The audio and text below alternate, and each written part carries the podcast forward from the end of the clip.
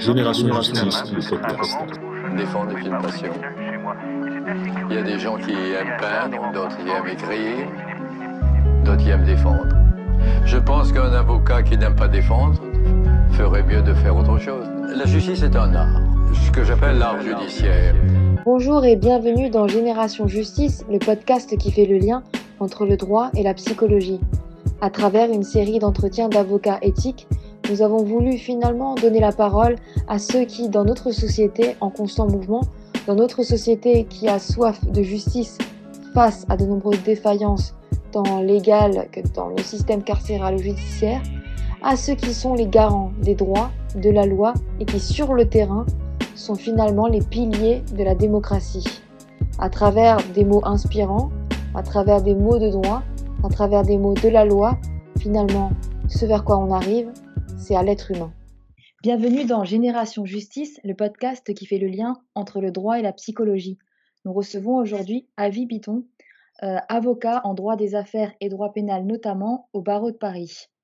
Avi Biton, nous sommes très heureux de te recevoir aujourd'hui. Nous t'avons remarqué sur les réseaux sociaux parce que tu es très dans la protection de l'autre et j'ai souvent vu que tu intervenais quand par exemple l'un de tes collaborateurs pouvait se faire attaquer injustement. Euh, tu es toujours là, même quand tu vas parfois à contre-courant. Euh, tu me sembles faire partie de ceux qui n'hésitent pas à taper du poing sur la table quand il le faut et même contre la foule. Alors est-ce que ça fait partie de ta personnalité et est-ce que ça fait partie de ta vocation? Euh, je pense que ça fait partie de ma personnalité, effectivement. Euh, on m'a toujours vu, et je me suis toujours moi-même vu, euh, comme quelqu'un de marginal, marginal au sens d'être à la marge, quoi, de pas être tout à fait dans, le courant, de pas être mainstream, comme on dit. par exemple, dans l'exercice de ma profession d'avocat, euh, ça s'est vu quand j'ai créé le MAC, le Manifeste des avocats collaborateurs, qui est un syndicat qui défend euh, les avocats collaborateurs, c'est un petit peu le salariat de la profession.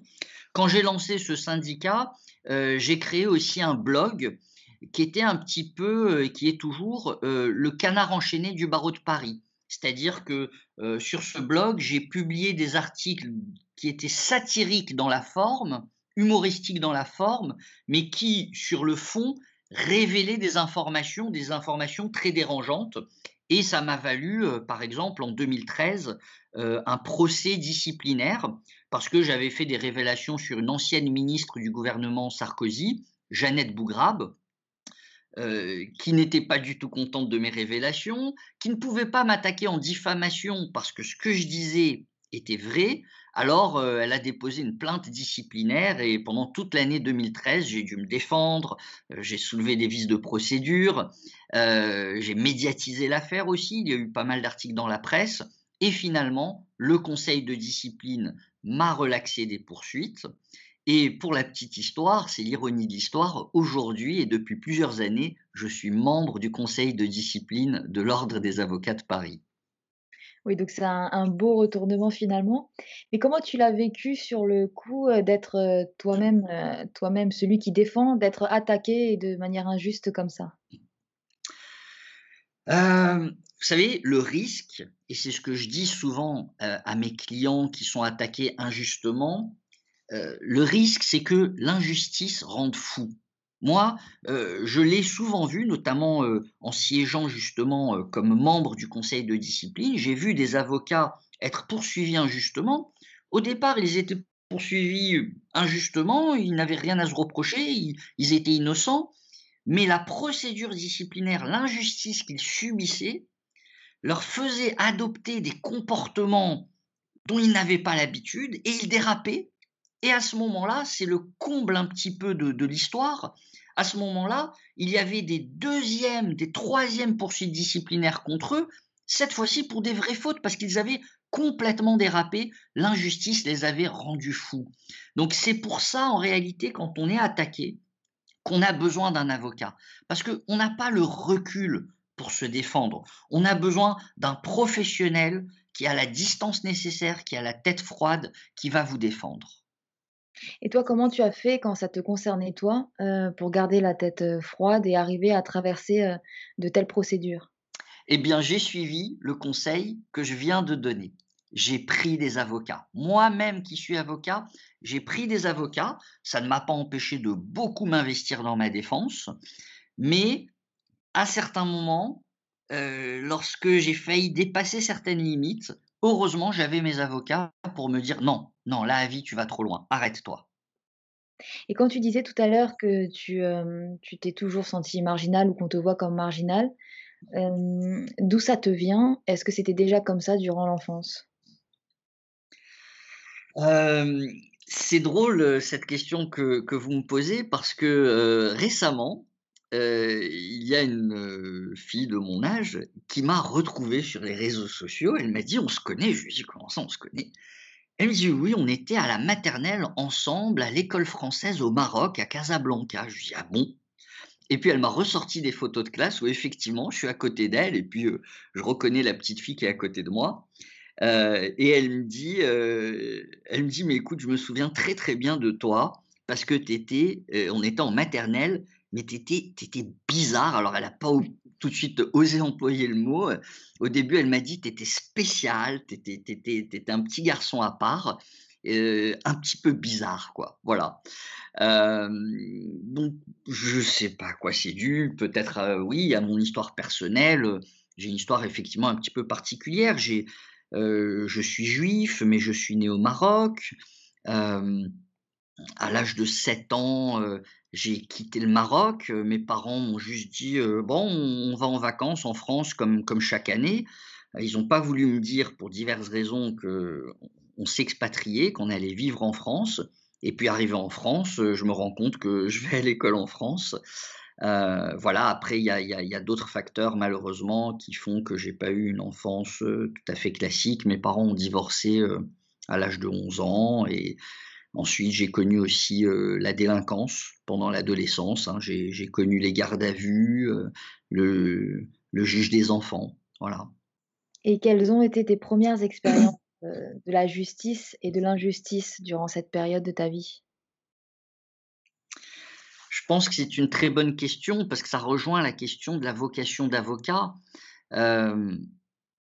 On peut choisir la profession d'avocat un petit peu par conformisme social, par un espèce de, choix euh, d'une vie bourgeoise, ou on peut euh, naturellement, je dirais, être conduit vers la profession d'avocat parce que soi-même, on a connu l'injustice, on a connu la discrimination. Euh, voyez, je pense que c'est ces sentiments-là qui m'ont conduit vers la profession d'avocat. C'était un petit peu une vocation naturelle. je pense que les autres l'ont découverte en moi avant que moi-même je la découvre chez moi. C'est-à-dire que quand j'étais au lycée, mes camarades euh, ils m'ont élu euh, délégué de classe euh, pour les représenter au conseil de classe et aussi pour les défendre en conseil de discipline. Et la notion de défendre, à quel moment tu as senti que tu avais en toi de défendre l'autre?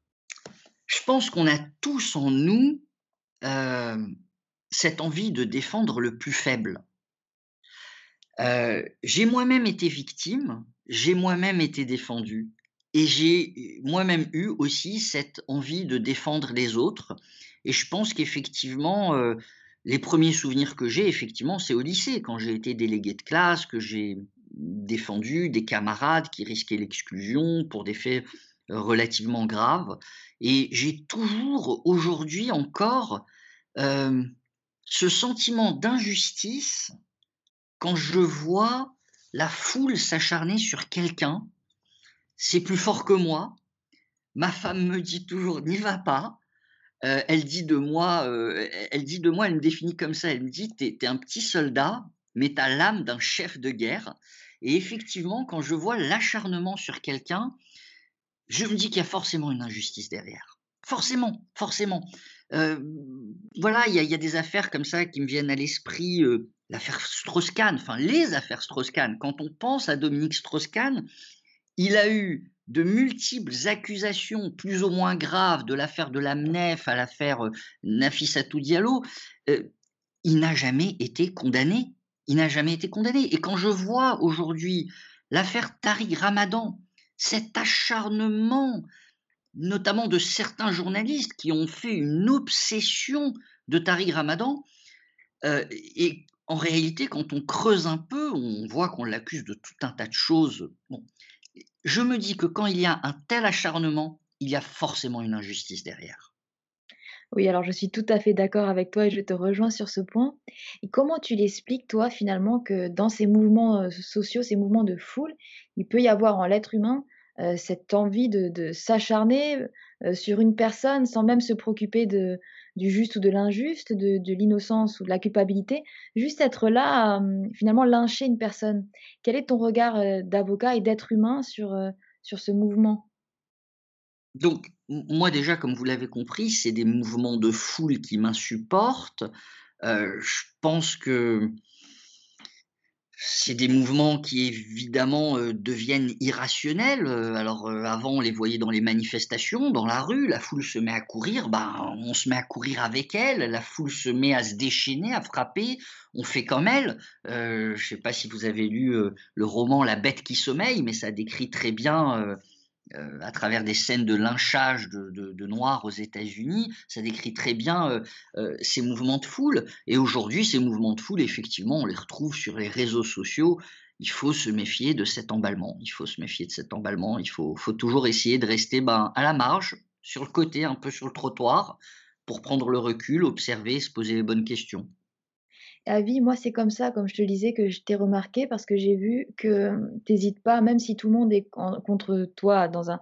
dire même quand toi, tu as une opinion et qu'il y a beaucoup de personnes qui iraient dans un contresens, eh bien, finalement, toi, tu, oses aller à contre-courant pour dire le, propos juste. J'ai l'impression que ça te dérange pas, en fait, d'être seul parmi la foule à dire le propos juste. Et hum, cette manière de faire que je cerne en toi, est-ce que toi aussi, déjà, tu me confirmes que c'est facile pour toi d'aller à contre-courant? Est-ce que ça, tu aurais une idée de qu'est-ce qui fait que, que finalement, toi, ça va de soi que tu, que tu prennes cette place, que tu tapes du poing et que tu puisses t'opposer à une foule? Alors, je pense d'abord que ce que vous décrivez, c'est pour moi ce que devrait toujours être un avocat. L'avocat, il est là pour être aux côtés de celui qui se fait lyncher. L'avocat, il est là pour être seul contre tous. Mais je vais vous faire une confidence parce que vous êtes une bonne psychologue et que vous avez dès le début trouvé les bons mots pour me faire parler. Je vais vous faire une confidence, j'aime ça. Ça m'excite. Euh, je, me suis confié un petit peu euh, à votre micro euh, sur mon adolescence je vous ai dit que j'aimais être à la marge, que j'ai toujours été être à la marge et que je suis confortable là-dedans. je suis un ancien tagueur. Je suis un ancien tagueur et c'est vrai que le tag, c'est un mouvement qui est à part, c'est un mouvement qui est très marginal, c'est une délinquance particulière. Les taggeurs sont pas en général des gens violents, des gens qui aiment faire mal aux autres on ne peut pas réduire la définition du tag à du vandalisme, parce qu'on voit bien qu'il y a une certaine volonté artistique. Mais c'est effectivement dans la transgression, c'est effectivement dans la recherche de sensations. Hein. Quand on tag en pleine journée dans le métro, la crainte, c'est de se faire attraper, de se faire retrouver par les caméras. Et effectivement, euh, on est en marge de la société, on est un peu seul contre tous, les taggers. Hein. Il n'y a pas beaucoup de gens qui nous apprécient, qui nous estiment, euh, qui voient euh, de l'art dans ce qu'on fait. Donc effectivement, voilà, j'aurais pu rester dans la délinquance, y sombrer. J'ai choisi un autre rapport à la loi. J'ai choisi effectivement de défendre la loi et de devenir avocat. Tu parlais donc de la question de la, délinquance. Est-ce que tu auras un souvenir à nous raconter qui est teinté de la justice ou de l'injustice, mais de cette époque ou de ton enfance? Ah, souvenir euh, Non, en ce qui me concerne, j'ai pas l'impression que la justice ait été particulièrement injuste avec moi. J'ai fait des bêtises, je suis souvent passé entre les mailles du filet, j'ai réussi souvent à m'en tirer, et puis parfois je me suis fait attraper. Et la justice a été, euh, avec le recul, euh, assez clémente avec moi. Elle m'a envoyé des avertissements et je les ai plus ou moins écoutés. finalement, je les ai écoutés pour, puisque je suis là. Mais est-ce que quand tu étais petit, tu avais déjà des, des sentiments que certaines choses dans le monde n'étaient pas justes? Là, ça relève de la psychanalyse. Je me souviens d'un épisode. Moi, j'ai toujours aimé les animaux. J'ai toujours adoré les chiens. Et un jour, ma mère a cru que je partageais mon yaourt du petit déjeuner avec mon chien. Elle a cru que je prenais une cuillerée, je lui donnais une cuillerée, je prenais une cuillerée, etc. Alors qu'en fait, c'était pas du tout ça. J'avais pris quelques cuillères du yaourt et j'avais donné le fond du pot au chien pour qu'il lâche le fond du pot. Mais ma mère a été horrifiée par la scène et elle s'est séparée du chien. Elle m'a séparé du chien. Et c'est un petit peu une injustice euh, que j'ai ressentie à ce moment-là parce que j'avais été accusé à tort. Et depuis, alors je ne peux pas avoir de chien parce que ma femme n'en veut pas pour le moment je compense cette injustice en faisant du dog sitting. Je garde les chiens des autres euh, dès que je peux, dès que c'est possible, pour quelques jours, une semaine. Donc je lance ici un appel. Hein. Si jamais vous voulez faire garder votre chien un week-end ou pendant les vacances, n'hésitez pas à me contacter ou à contacter le docteur Boer Moti qui vous transmettra mes coordonnées. Donc tu as réussi à trouver un moyen de te réparer d'un de, tes traumas de, de l'enfance. Est-ce que tu as eu des modèles d'inspiration euh, tant dans le droit que même dans ta vie? Mes deux grands-pères, il faudrait des heures pour que je vous en parle, que je vous raconte qui ils étaient. Il y en a un, mon grand-père paternel, Yaïch Biton, euh, qui est mort un an avant ma naissance, et l'autre euh, qui est mort euh, juste après ma bar mitzvah, juste après mes 13 ans. Et c'était des hommes avec un grand H, mais j'allais vous dire des demi-dieux, c'était des, hommes tellement extraordinaires que même aujourd'hui, j'ai 44 ans, j'ai accompli une partie de ma vie, j'ai l'impression que je leur arrive même pas à la cheville. Tu peux nous parler un peu plus d'eux? Ouais.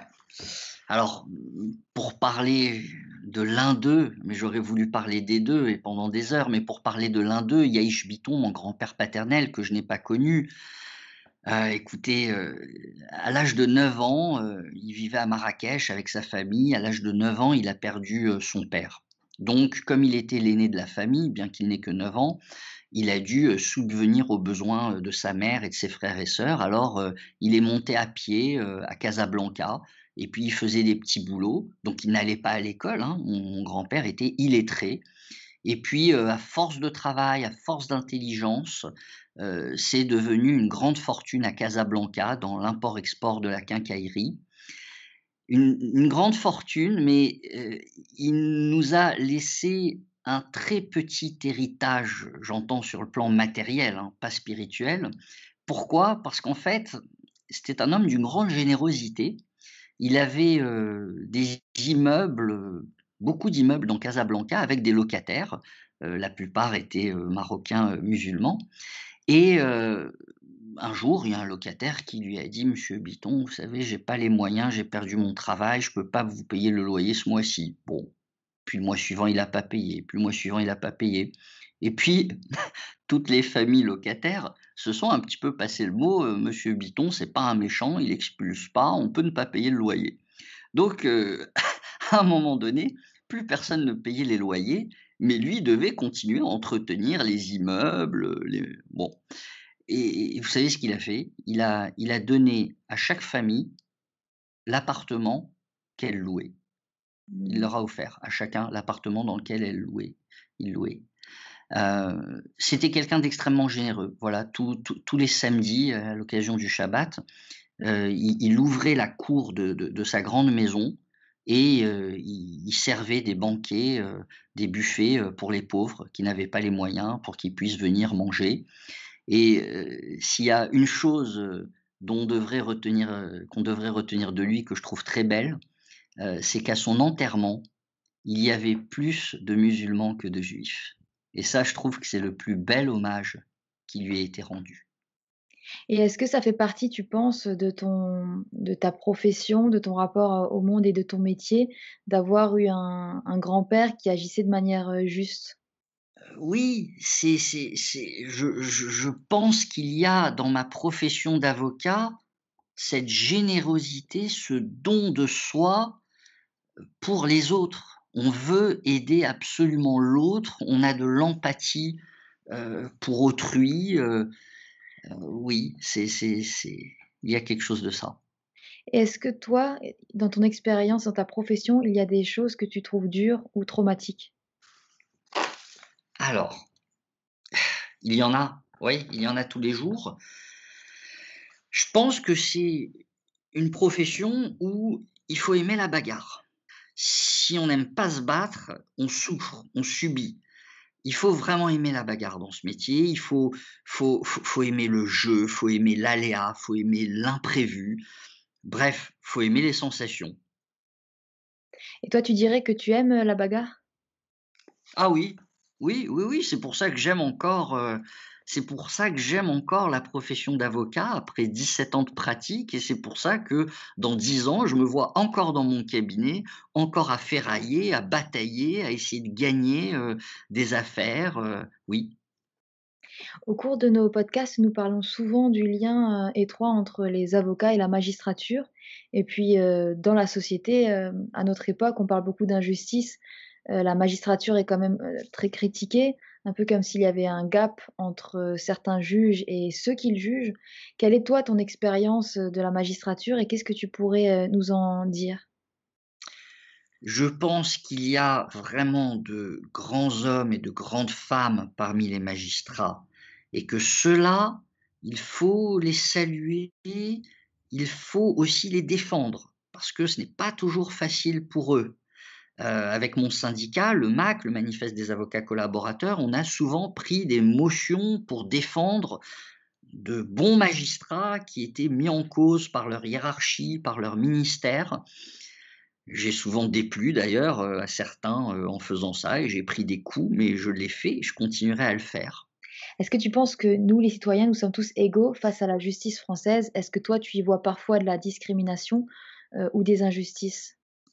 Non, je ne pense pas malheureusement que tous les citoyens soient égaux devant la justice. Ils sont peut-être égaux devant certains juges, devant les bons juges, mais pas devant tous les juges. Je pense que euh, si les statistiques ethniques étaient autorisées, euh, il y aurait des chiffres dans certains tribunaux ou dans certaines chambres de certains tribunaux ou devant certains magistrats, il y a certains chiffres qui choqueraient.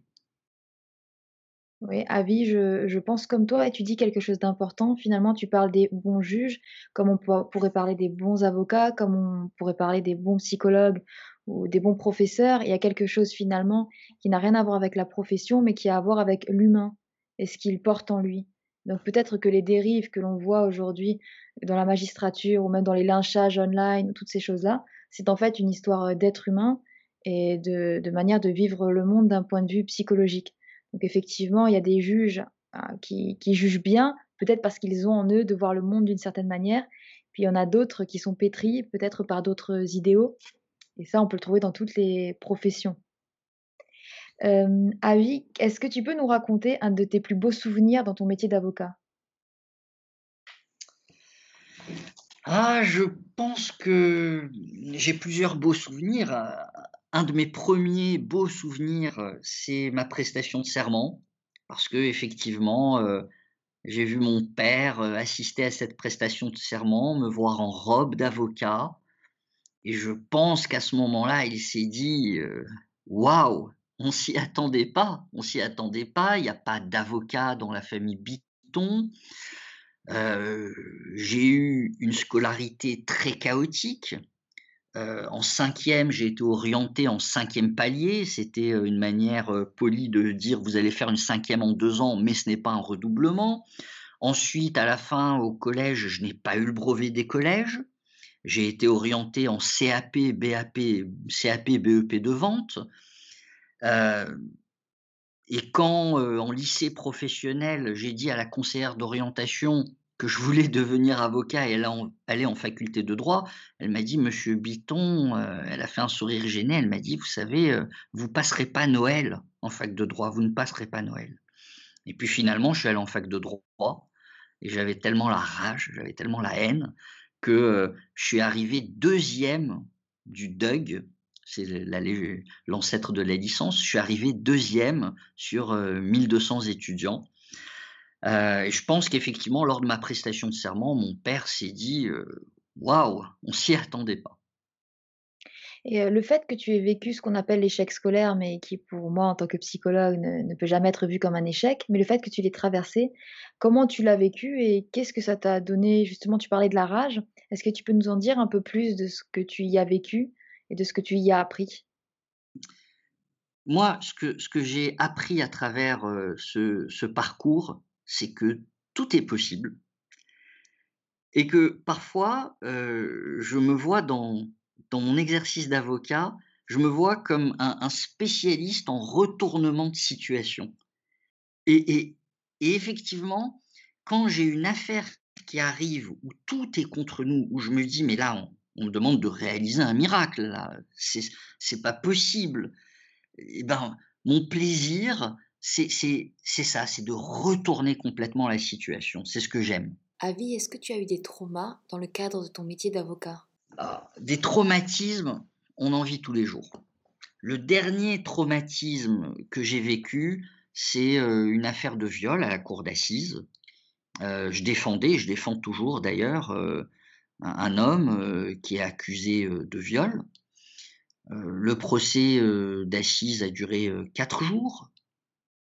Et vous savez, pendant un procès d'assises, une matinée, vous pouvez avoir l'impression de marquer des points et puis l'après-midi d'en perdre. Et à un moment donné, on a vraiment eu l'impression avec mon équipe que ça y est, euh, l'affaire s'était retournée, qu'on avait acquis la cour d'assises. Alors évidemment, j'étais très prudent parce que vous savez, quand on est avocat, on se méfie des impressions d'audience. Parfois, on a l'impression que l'audience s'est très mal passée et puis on obtient une excellente décision. Et puis parfois, au contraire, on a l'impression que ça y est, c'est gagné et puis tout s'écroule. Mais quand même, là, malgré ma prudence, euh, même mon équipe, on se disait là, ça y est, ça y est, le procès a basculé, il va être acquitté, c'est sûr. Et puis il a été condamné. Alors, une affaire très étrange, hein, vous savez, euh, c'était euh, une affaire de, viol aggravé, donc en théorie il aurait pu risquer 20 ans, mais il était renvoyé devant la cour d'assises pour viol simple, donc il risquait 15 ans. Le procureur avait requis 9 ans et on lui a obtenu, enfin il a été condamné à une peine de 5 ans. Bon, évidemment, on était effondré qu'il soit condamné, mais la peine était très basse. Hein. Je veux dire, euh, trouvez-moi des verdicts d'assises avec une condamnation à 5 ans pour viol, il y en a, mais c'est rare, c'est rare mais on était effondré. Euh, et puis finalement, vous voyez, quand je vous parlais tout à l'heure de retourner des situations, on a déposé une demande de mise en liberté. Je suis allé la plaider. Alors, il, a fait appel, c'est-à-dire qu'il est condamné à 5 ans. Euh, même s'il n'avait pas fait appel, il n'était pas libérable avant, avant deux ans et demi, la mi-peine. Et puis de toute façon, il, a fait appel. Donc de toute façon, il risque toujours 15 ans. Eh bien, on a déposé une demande de mise en liberté. Je suis allé la plaider et j'ai réussi à obtenir sa libération au bout de trois mois. Voilà. Donc, si vous voulez, mon dernier traumatisme, c'était sa condamnation. Mais je dirais que j'ai mis un gros pansement sur ce traumatisme parce que j'ai réussi à obtenir sa libération après trois mois. Et là, euh, on prépare le procès d'appel pour le défendre et essayer d'obtenir son acquittement. Et ça revient à ce que tu disais tout à l'heure, que tout est toujours possible, qu'il y a des retournements de situation, et souvent quand on est du... et toujours peut-être quand on est du côté du bien. Est-ce qu'il y a une affaire à vie qui t'a transformé Ah, c'est, c'est... j'ai pas de souvenir là, maintenant, tout de suite, d'une affaire qui m'a transformé, mais je dirais que chaque affaire quand même nous transforme un petit peu. Hein. Chaque affaire nous transforme un petit peu. Il y a les victoires, il y a les défaites, euh, il y a la confiance que les gens placent en nous. Vous savez, c'est dur quand pendant un procès d'assises comme ça, à chaque suspension d'audience, vous avez la famille qui vient vous voir, les frères, les sœurs, le père, la mère, et qui vous disent alors, maître, comment vous le sentez? Et puis évidemment, vous voulez surtout pas faire de pronostic parce que vous savez pas si au bout du procès, euh, il sera libéré ou il ira en prison chaque affaire, chaque affaire vous transforme. Et le défi, effectivement, c'est malgré les années, malgré les victoires, malgré les défaites, ben, rester soi-même, ne pas prendre la grosse tête, ne pas devenir non plus résigné, défaitiste, garder euh, toujours euh, cette étincelle, ce feu sacré qui fait que on est prêt à aller au combat, à monter sur le ring et à cogner. Est-ce que tu penses que tu as de la révolte en toi? Ah oui, ah oui, toujours. Ce matin encore, euh, j'étais interviewé sur l'affaire de la députée au Bono qui a été salie pas qu'elle d'ailleurs, tous nos compatriotes qui ont du sang africain ou antillais, dont les ancêtres ont vécu l'esclavage. je suis révolté effectivement pour ceux qui nous écoutent et qui n'auraient pas suivi l'affaire. le journal, j'ai du mal à dire le journal, mais Valeurs Actuelles a publié une, une prétendue fiction, et au prétexte de cette fiction, ils ont incarné dans un personnage, Daniel Obono, euh, en esclave, avec un dessin où on la voit euh, enchaînée au cou. C'est tellement révoltant. C'est révoltant et puis c'est ça, ça. On parlait du mot traumatisme. Je pense que ça traumatise toute une société. Il y a quelque chose quand même de curieux aujourd'hui à ce qu'on puisse à ce point donner la parole à des à quelque chose qui n'est pas un débat qui c'est du racisme en fait, cette manière de vivre l'autre et de vivre l'altérité. Comment est-ce que tu expliques toi que de plus en plus on peut donner la parole à des personnes qui peuvent avoir de l'antisémitisme, de l'islamophobie, du racisme en eux et, en parler comme si c'était simplement un débat d'idées? Malheureusement et heureusement, la liberté d'expression est ainsi faite que on ne peut pas présumer de la haine, de la mauvaise foi des gens. On est obligé, c'est le système de la liberté d'expression, heureusement et malheureusement, on est obligé de d'abord les laisser s'exprimer, d'abord les laisser publier, d'abord écrire. Et une fois qu'ils se sont exprimés et qu'on voit que ça tombe sur le coup de la loi, eh bien après coup, on les condamne. Mais malheureusement, vous voyez, dans cet exemple de valeur actuelle, ce qui est odieux, c'est que moi, j'ai des gens dans mon entourage qui ne connaissaient même pas valeur actuelle, ou alors ça leur disait vaguement quelque chose. Et avec cette affaire, valeur actuelle s'est fait un coup de pub, j'allais dire à moindre frais, mais à zéro frais. C'est-à-dire que le fait que là, vous et moi, on en parle, et que depuis hier, tout le monde en parle sur les plateaux de télévision, c'est une formidable campagne de publicité qu'on fait à valeur actuelle, euh, qui va euh, sûrement acquérir des lecteurs, alors pas forcément des lecteurs qui adhèrent, mais vous savez, euh, cette curiosité malsaine, bah tiens, je vais aller consulter leur site, quel est le prochain scandale qu'ils vont sortir? Et je pense que en France, on devrait avoir un système de dommages et intérêts punitifs, comme aux États-Unis, de punitive damages, c'est-à-dire qu'il faudrait que les victimes euh, de, ces publications puissent non pas demander juste euh, l'euro symbolique ou quelques milliers euh, d'euros de dommages et intérêts pour, pour, préjudice moral, mais puissent demander des dommages et intérêts punitifs, c'est-à-dire des dommages et intérêts très élevés qui fassent tellement mal à cette à, ce, journal pour que ce journal, la prochaine fois, se dise non, on va pas par un scandale gagner plus d'argent, on va en perdre. Vous voyez, c'est le système de la presse de caniveau, de la presse à scandale. Depuis des décennies, en France, c'est le système. Vous avez des publications comme Voici, Gala, qui euh, commettent des atteintes à la vie privée, qui publient des photos volées, ils savent très bien qu'en justice, ils n'auront à payer que, allez, 2000, 3000, 5000 euros, mais que ça leur fera une telle pub et qu'ils vendront tellement de journaux que finalement, le bilan coût-avantage, bah, c'est rentable. C'est rentable de violer la vie privée, c'est rentable d'enfreindre la loi. Ces journaux, par exemple, Valeurs Actuelles, euh, on ne va pas dire qu'ils sont beaucoup lus, mais ils sont soutenus par ce qu'on appelle la fachosphère, qui est un réseau d'extrême droite et de personnes euh, extrêmement euh, racistes euh, qui sévissent sur Twitter notamment et qui euh, ont réussi à faire parfois annuler certains concerts mais tous, ou annuler certains événements mais tout ça sur fond racialiste, c'est-à-dire c'est une, c'est une petite population de personnes racistes. Donc pour nous les psychologues, le racisme est une pathologie, mais il y a quelque chose quand même il y a quelque chose qui se passe du côté de la destruction dans celui qui voit l'autre comme, comme inférieur ou comme un danger. Donc de toute façon, c'est condamnable. Et en fait, comment toi, tu expliques à vie, avec ton regard d'avocat, que la fachosphère ou que les personnes qui justement portent une voix raciste arrivent encore aujourd'hui, en 2020, à avoir une forme de, de petit pouvoir, même s'il est infime, un petit pouvoir dans notre société Mais c'est le problème philosophique de la loi. La loi, elle est faite pour nous protéger des mauvaises personnes.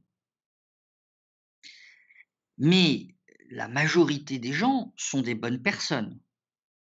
Et c'est tout le problème philosophique de la loi, c'est que on ne peut pas pénaliser toutes les bonnes personnes à cause d'un petit nombre de mauvaises personnes. C'est-à-dire que sur la problématique, par exemple, de la liberté d'expression, vous ne pouvez pas prendre des lois comme le projet de loi Avia qui a été invalidé par le Conseil constitutionnel, vous ne pouvez pas prendre des lois qui vont museler 95% de la population parce qu'il y a 5% de personnes nocives.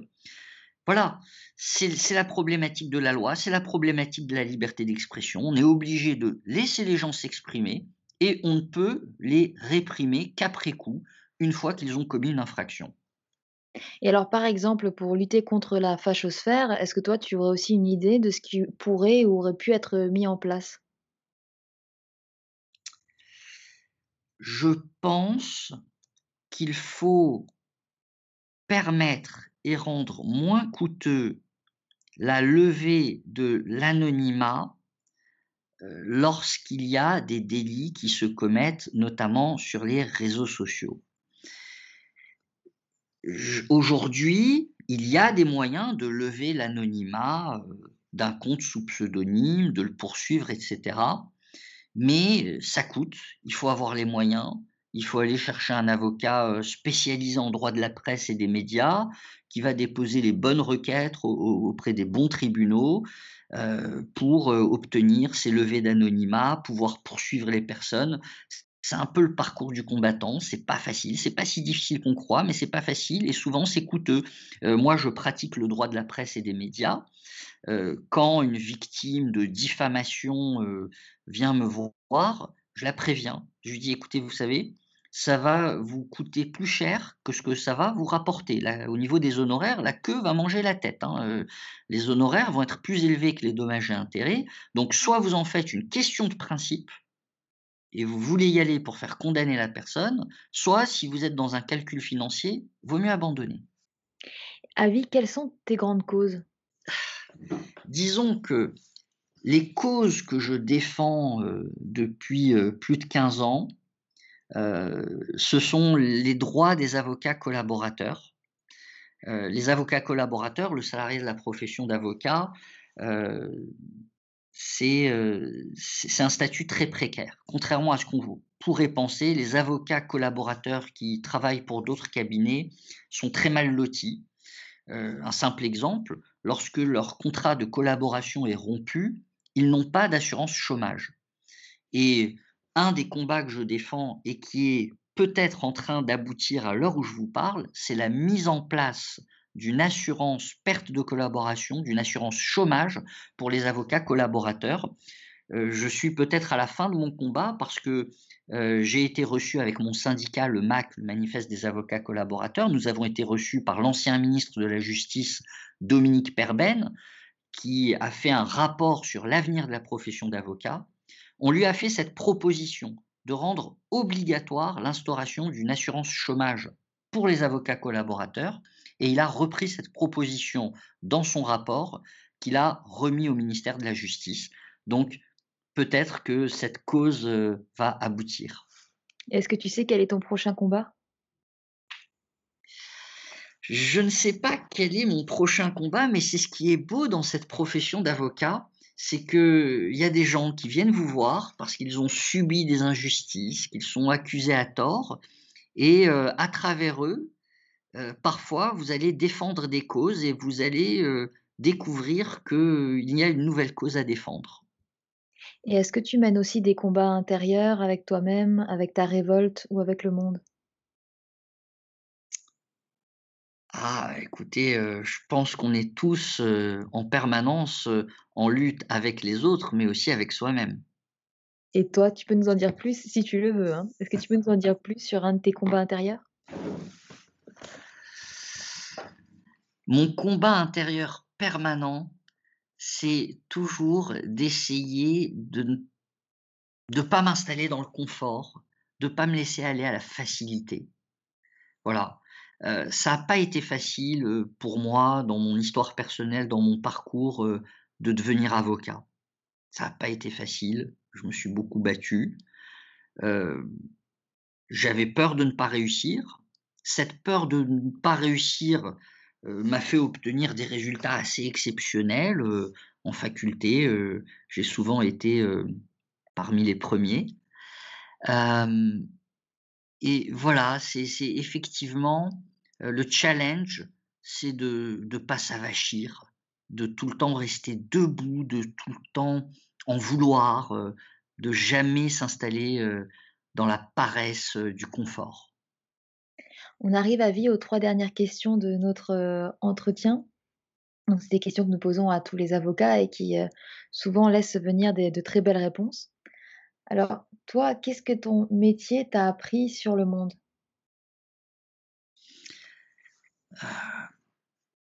J'ai surtout appris par rapport à l'humain que, heu, n'importe qui peut basculer. Moi, je peux vous dire que dans mon bureau d'avocat assis en face de moi, j'ai eu des personnes au CV mais impeccable. Sur le papier, tout va bien et puis tout d'un coup, elles ont basculé. Elles ont basculé dans dans le crime. C'est ça que ça m'a appris. C'est que, ça peut arriver à n'importe lequel d'entre nous, à n'importe qui. Et qu'est-ce que ton métier t'a appris sur, ton pays? Alors mon pays, lequel? La France ou le Maroc? Bah, les 2. Les 2. Qu'est-ce que ton métier t'a appris sur tes 2 pays? Heu, moi j'aime beaucoup travailler avec des Marocains. Je l'explique pas, c'est naturel, c'est mon enfance.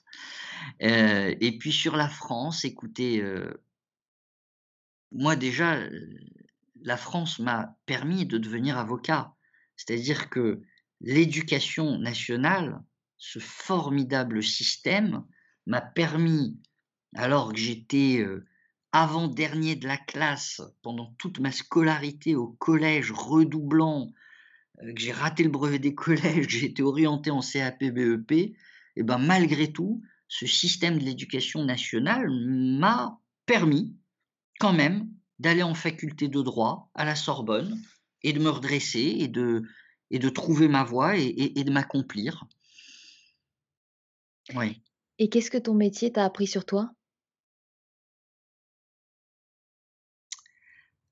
Mon métier d'avocat m'a appris une chose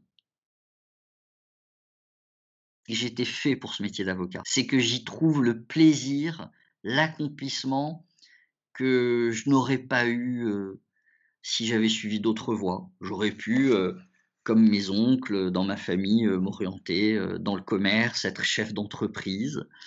J'aurais peut-être fait, beaucoup d'argent, mais mais mais je me serais pas accompli, heu, véritablement comme je le voulais.